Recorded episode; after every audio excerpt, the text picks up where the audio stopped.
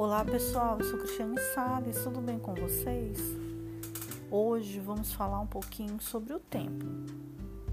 Um dia você entende que o tempo não é inimigo e que ele é o nosso maior mestre, que tudo vem na hora que deve vir, que não adianta espernear e nem se esconder da vida, que a fuga não é a melhor saída e que no fim das contas a gente sempre acaba agradecendo tudo que passou.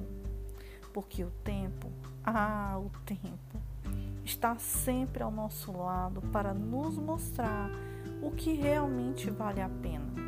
A autora Clarissa Correa.